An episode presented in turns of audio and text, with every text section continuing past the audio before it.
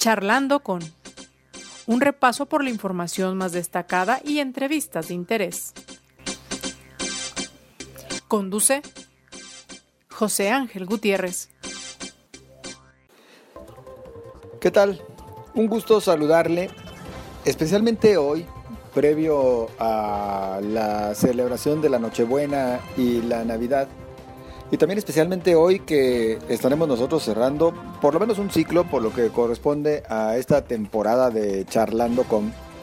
Le vamos a dejar descansar, le vamos a dejar descansar unos días para reanudar apenas inicie el mes de enero con este espacio en el que pretendemos estar cerca de usted con la información, con el análisis, las entrevistas, los comentarios, charlando con.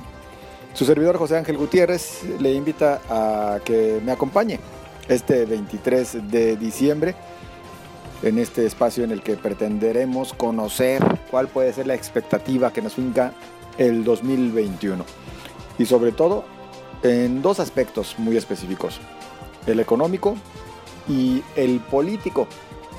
¿Y por qué digo sobre todo en esos dos? Porque en el sanitario, pues ya sabemos cómo nos encontramos. En materia de salud ya sabemos que la pandemia sigue haciendo de las suyas, que el sistema de salud sigue viéndose muy afectado y en buena medida porque los esfuerzos se tienen que enfocar a atender los efectos, paliar los efectos de el SARS-CoV-2 que lamentablemente sigue cobrando cantidad importante de vidas, pero también resultado de ello hemos visto se ha venido una debacle económica y bueno, también lo político habrá de ocupar un lugar especial, principalmente partiendo de que 2021 es un año electoral en nuestro país. Pues bien, yo le invito a que nos acompañe. Estaremos un poquito más delante en este análisis con el doctor Ignacio Román, académico del ITESO, quien nos hará un balance de lo que podemos esperar para el próximo año. Un año que vendrá después de una caída de 8% promedio en el Producto Interno Bruto. No es menor el impacto, por supuesto, y por eso la expectativa tampoco puede ser eh, al menos del todo favorable. Acompáñenos y por lo pronto le invito a que me acompañe a un recorrido por parte de la información más destacada del presente día. En un mensaje en redes sociales, el Gabinete de Seguridad informó que ya hay avance en las investigaciones del asesinato del ex gobernador Aristóteles Sandoval. El fiscal del Estado, Gerardo Octavio Solís, dio a conocer que derivado del cateo realizado en un condominio, se aseguraron un par de vehículos. Además, indicó que había una persona puesta a disposición del Ministerio Público que podría estar relacionada con los hechos. Afirmó que se cuenta ya con fotos de los actores materiales de los hechos. Por su parte, el presidente municipal de Puerto Vallarta, Arturo Dávalos, dijo que se está colaborando para brindar toda la información y se mantiene estrecha coordinación con todos los órdenes de gobierno.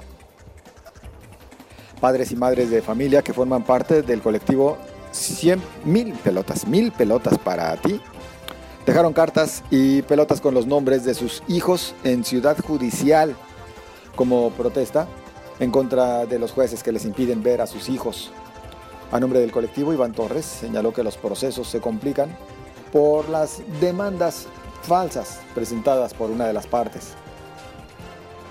Los propietarios de negocios en el área metropolitana de Guadalajara dedicados a la venta de comida señalan que con la aplicación de las nuevas medidas de restricción que prohíben tener venta al público en sus negocios a partir de las 7 de la noche, les perjudicará de manera importante en la cuestión económica, ya que esta era una época que se aprovechaba para recuperarse de las altas ventas o las bajas ventas que se han generado.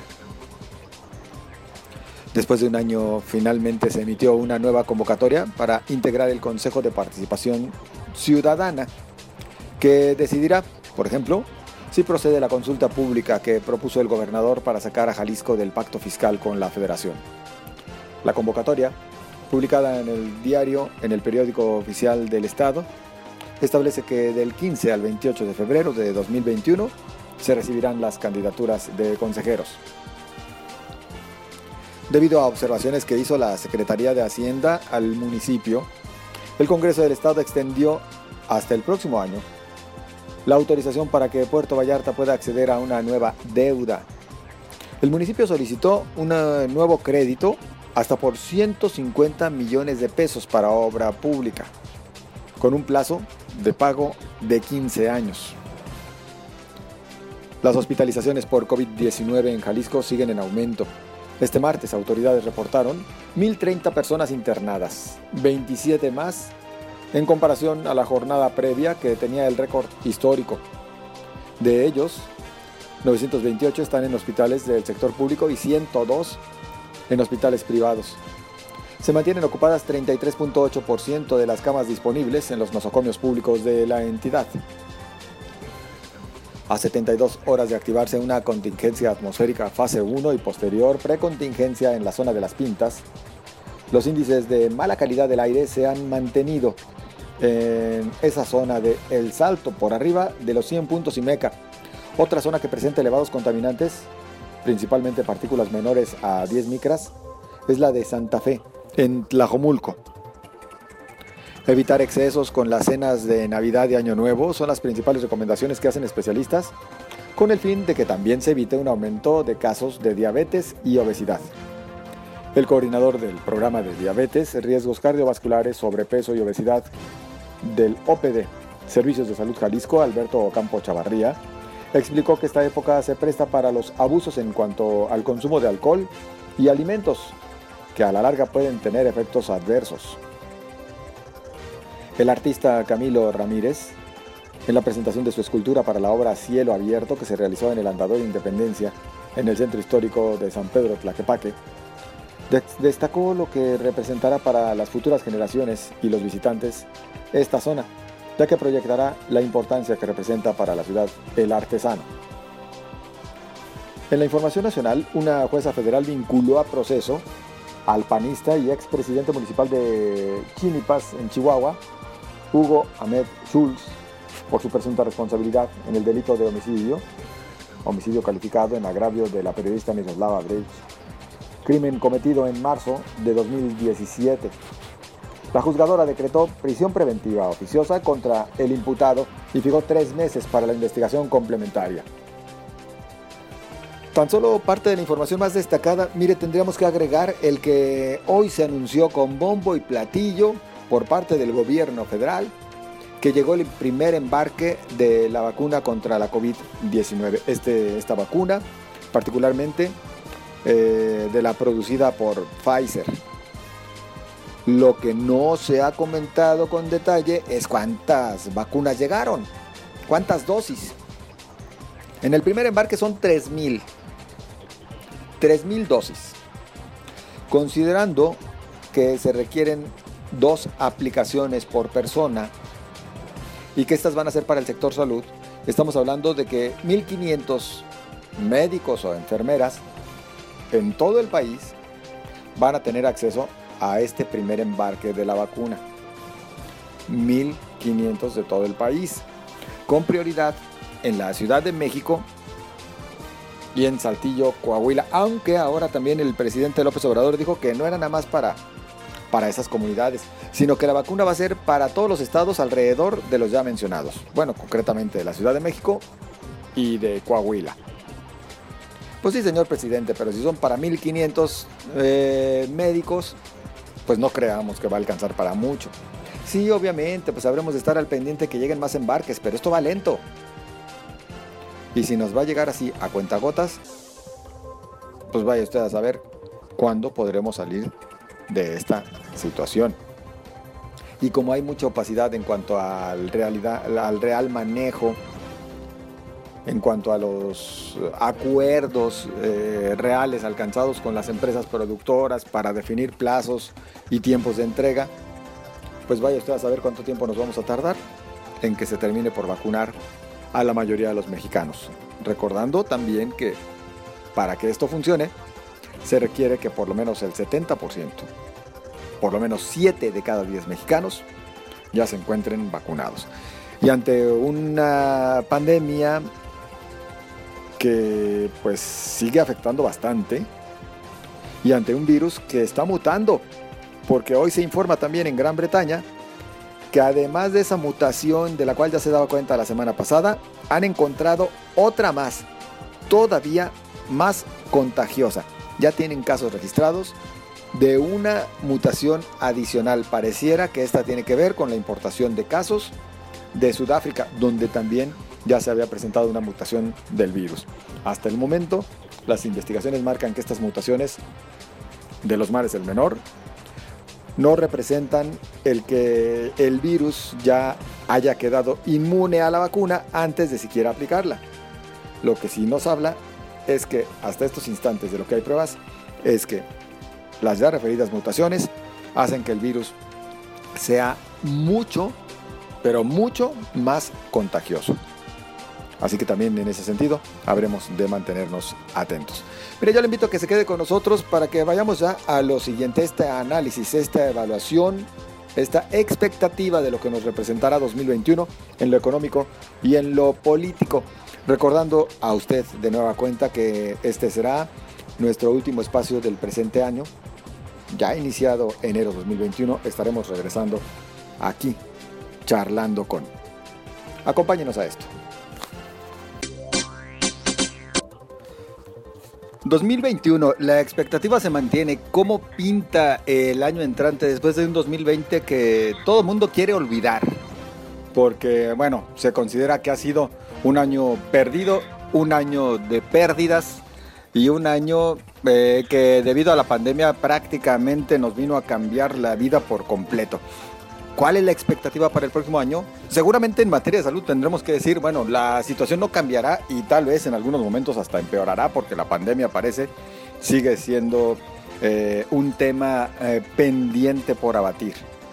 Pero en lo económico, resultado también de esta crisis sanitaria, ¿qué podemos esperar? Y qué decir también de lo político, porque también lo político tenemos que estar muy atentos en 2021, año electoral para el caso de nuestro país. Mire, para conocer una opinión, un análisis al respecto, nosotros agradecemos el que nos acompañe por la vía telefónica el doctor Ignacio Román. El doctor Ignacio Román, eh, académico, investigador en el Departamento de Economía, Administración y Mercadología del ITESO, cursó el doctorado en estructuras productivas y sistema mundial en la Universidad de París y es miembro del Sistema Nacional de Investigadores Nivel 1. Le agradecemos, doctor, el que nos acompañe. muy buenas tardes, con el gusto de saludarte. Y bueno, pues es un honor estar contigo, con tu público, y en este cierre de año en el que parece que ya nos cayó el 20 de que ahí viene el 21. Y sí, efectivamente, estamos en una expectativa eh, muy difícil porque por mucho que pueda haber una recuperación con respecto a lo que pasa en el año 2020, la recuperación será menor que lo que caímos en el 2020. En otras palabras, es como si anduviéramos en un auto y nos hubiéramos desbarrancado y el coche cayera, digamos, 8 o 9 metros, que es 8 o 9 puntos lo que caerá el PIB. Y el año que entra, pues tendremos que tratar de salir pero lo que se está esperando es que podamos subir cuatro o cinco puntos, en otras palabras, cuatro o cinco metros de los ocho o nueve metros que nos desbarrancamos este año. Y no es un problema nada más de México, es un problema eh, global. Muy poquititos países son los que terminarán creciendo en este 2020 y el mundo tendrá cada vez más su centro, no en los Estados Unidos, sino en China. Esta es como una primera cuestión eh, básica sobre pues, pues, las dificultades económicas de nuestro país. Ahora, ligado con lo político, mira, si nosotros estuviésemos en el sexenio de Peña Nieto o de Salinas o de Cedillo o de Fox o de Calderón, curiosamente podríamos defender la situación con los mismos argumentos que antes defendían la situación económica. Tenemos baja inflación, terminaremos seguramente alrededor del 4%, muy posiblemente menos, alrededor del 3.6%. muchas reservas internacionales, 194 mil millones de dólares, tasas de interés a la baja, 4%, eh, bajo déficit eh, con el resto del mundo, por lo tanto menos recurso al endeudamiento, bajo déficit fiscal, es decir, eh, bajo gasto del gobierno con respecto a lo que ingresa y en términos generales entonces estaríamos diciendo que la situación financiera está en el marco de lo que antes llamaban la famosa estabilidad macroeconómica. En otras palabras, es curioso que en un gobierno que siempre afirme ser antineoliberal, su gran éxito será en mucho en aquellos tipos de indicadores que justamente defendían los gobiernos llamados neoliberales. Es parte de las paradojas que tenemos. En cambio, por situaciones evidentemente obvias derivadas de la crisis del coronavirus, tendremos eh, un incremento fuerte de la pobreza, eh, tendremos una concentración mucho más grande, sobre todo por el aumento de los salarios mínimos, de la gente que gane eh, digamos, en el grupo, en el segmento de uno a dos salarios mínimos. Eh, estaremos teniendo eh, seguramente también un repunte muy fuerte de la informalidad frente a la quiebra de empresas formales derivadas, derivado de la propia crisis pandémica y pues en medio de esto tendremos un año electoral en donde eh, yo diría que sería la guerra eh, entre el tumor y el Temec. El tumor en el sentido del famoso Todos Unidos contra Morena y el Temec en el sentido de todos con Marcelo Ebrard Casaubán, quien se, bueno, se estaría perfilando finalmente ya como la lógica de relevo después de del presidente actual, de Andrés Manuel López Obrador básicamente es lo que uno ubicaría propiamente en este 2021. Es decir, un año difícil ciertamente, sobre todo por lo que nos ha mencionado del incremento en el número de pobres, el tema del empleo, las condiciones precarias de muchas empresas que han vivido momentos muy complicados en este 2020. Eh, sí, sí, es un momento muy difícil eh, a ver, hay que señalar ahí un par de cosas. A ver, es justo que no se hayan centrado apoyos en empresas grandes y gigantes como antes se hacía. A mi parecer eso es correcto. Pero al mismo tiempo, en el otro extremo no podemos hablar solamente de los micro, micro establecimientos a los que se les dieron los créditos de los 25 mil pesos que resultan insuficientes frente a todo el tiempo y la intensidad que ha tenido la crisis. Pero por otro lado, es obvio que el gobierno no tiene la cantidad de recursos financieros que se requerirían para poder enfrentar una situación como la que estamos viviendo. En otras palabras, eh, creo que la principal crítica que merecería el gobierno actual no es tanto por aquello que es cuestionado desde los grandes grupos empresariales y de los partidos políticos, digamos, opositores, sino yo diría una crítica por la insuficiencia o falta de una reforma fiscal en serio. Es decir, de una reforma fiscal que permita que auténticamente el Estado pueda disponer de mayores recursos, sobre todo venidos de las grandes empresas, que permitan realmente enfrentar una situación como la que estamos pasando. México es posiblemente con Colombia el único país o los únicos países de la Organización para la Cooperación y el Desarrollo Económicos en donde el principal pagador de impuestos son las familias o son las personas físicas y no las empresas. Y dentro de las empresas, evidentemente, en una economía tan monopolizada como la mexicana, no nos estaríamos refiriendo justamente a la micro, a la pequeña, a la mediana, sino a que nuestro país ha sido paraíso de los grandes corporativos y pues ya tendría que ser un momento donde efectivamente eh, pueda un poquito equilibrarse la contribución al Tesoro Federal eh, y que permita realmente atender a lo que son y deben de ser las prioridades gubernamentales que tendrían que ir en términos de una mejora en la distribución de la riqueza y que tendrían que ir en un mayor impulso a cuestiones tan elementales como salud, como educación, como investigación tecnológica, cultura, medio ambiente, etcétera. Doctor Ignacio Román, eh, también en 2021 veremos pues un impacto en las arcas gubernamentales en el momento en el que eh, seguramente veremos una menor captación eh, de impuestos. En este sentido, ¿qué se puede avisorar, sobre todo por lo que refiere al recurso necesario para que se continúe realizando obra, para que se continúe con los programas sociales, inclusive para que el gobierno federal, más allá de que algunos estemos a favor o en contra, pues eh, pueda continuar sus megaproyectos? Sí, claro. A ver, los, los megaproyectos están en gran parte realizados o planteados en términos de una alianza público-privada, de facto. En otras palabras, es con grandes convocatorias a inversión privada y justamente los planes de infraestructura están centrados en buena parte en este tipo de actividad. Esto, bueno, tiene un elemento a favor y que es el poder apoyarse en recursos privados para la obra pública, pero también tiene como gran riesgo que finalmente el mango de la sartén esté tomada por parte de estos corporativos privados.